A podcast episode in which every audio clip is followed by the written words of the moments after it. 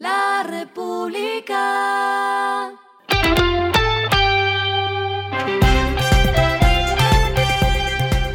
Al final de la jornada, esto es lo que debes saber sobre el comportamiento de los negocios, las finanzas y la economía. Las movidas de hoy fueron. Home Center inició su expansión hacia ciudades intermedias con la apertura de un local en Cincelejo. La tienda, que se abrirá el 21 de septiembre en el centro comercial Guacarí, es la número 41 en todo el país.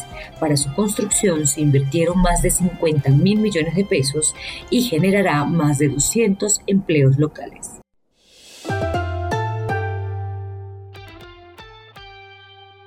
La Super Sociedades rechazó la demanda interpuesta por la Sociedad Portuaria Regional de Buenaventura, compañía que cuestionó y rechazó la orden dada en agosto por esa superintendencia de detener de manera inmediata la operación de carga a granel que ofrecían en ese puerto del Pacífico con su empresa filial Zona de Expansión Logística CEPSA.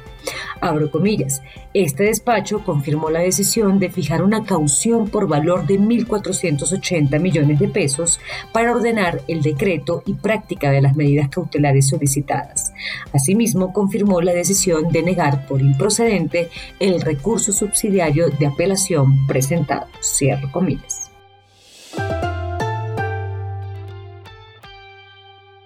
Seguro Mundial amplió su portafolio concretando una alianza con la plataforma Neki para ofrecer el servicio Segurísimo.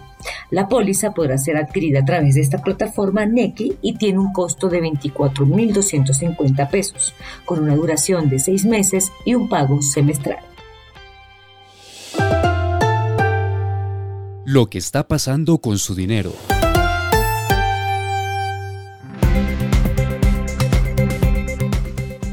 La Superintendencia de Industria y Comercio formuló pliego de cargos contra Visa y Mastercard por supuestamente obstaculizar las actividades de agentes agregadores de pago en el mercado, quienes ofrecían mejores condiciones por usar sus productos, atentando así contra la libre competencia. La entidad señaló que las franquicias estarían implementando una estrategia basada en dos actuaciones. La primera consiste en que Visa y Mastercard habrían creado un programa propio para reemplazar el modelo de negocio empleado por los agregadores de pagos, el cual les habría generado mayores costos. Y la segunda actuación se habría dado con el envío de una serie de comunicaciones a distintos bancos con el presunto propósito de impedir que mantuvieran relaciones comerciales con los agregadores de pagos que no se acogieran a sus programas.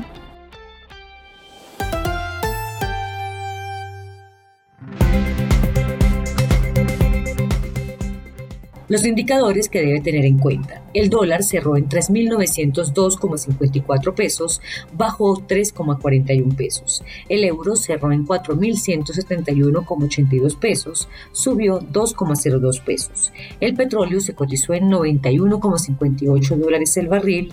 La carga de café se vende a 1.331.000 pesos y en la bolsa se cotiza a 1,91 dólares. El presidente Gustavo Petro, bla, bla, bla, otra vez.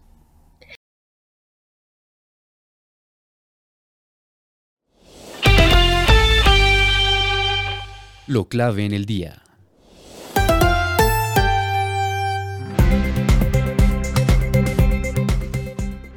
El presidente Gustavo Petro propuso en el marco de la Asamblea número 78 de las Naciones Unidas reformar el sistema financiero internacional en miras a entregar soluciones a la crisis climática. Abro comillas.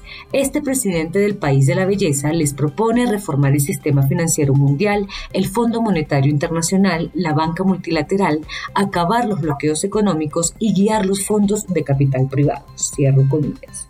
Petro aseguró que si se reduce la deuda de los países, pagándoles a los dueños de la deuda su acreencia con una emisión del FMI de derechos especiales de giro, habrá un descenso de la deuda pública mundial y un incremento de presupuestos y fondos públicos.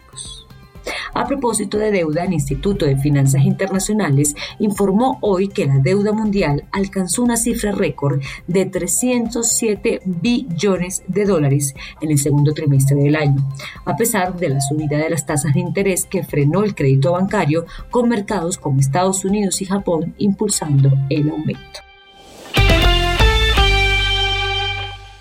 A esta hora en el mundo.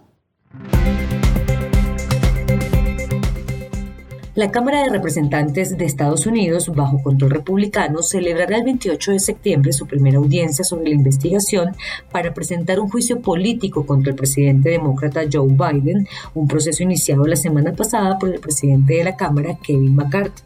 Los republicanos exponen que Biden se benefició de los negocios de su hijo Hunter durante su vicepresidencia entre 2009 y 2017, aunque no han presentado ninguna prueba en concreto. Y el respiro económico tiene que ver con este dato. Una nueva edición de los Grammy Latinos se acerca y los colombianos volvieron a ser protagonistas del listado de nominados. Shakira y Karol G tienen siete nominaciones, la misma cifra que Camilo. Los tres se encuentran entre los más opcionados a este galardón. Otros colombianos en el listado son Juanes, nominado Álbum del Año por Vida Cotidiana, Mejor Canción de Rock con Gris, Mejor Álbum de Pop Rock y Mejor Canción Tropical con Día de Luz de Pablo Milanés. También aparecen la banda Timo, a Mejor Nuevo Artista y otros eh, como Fonseca y Carlos Vives. La República.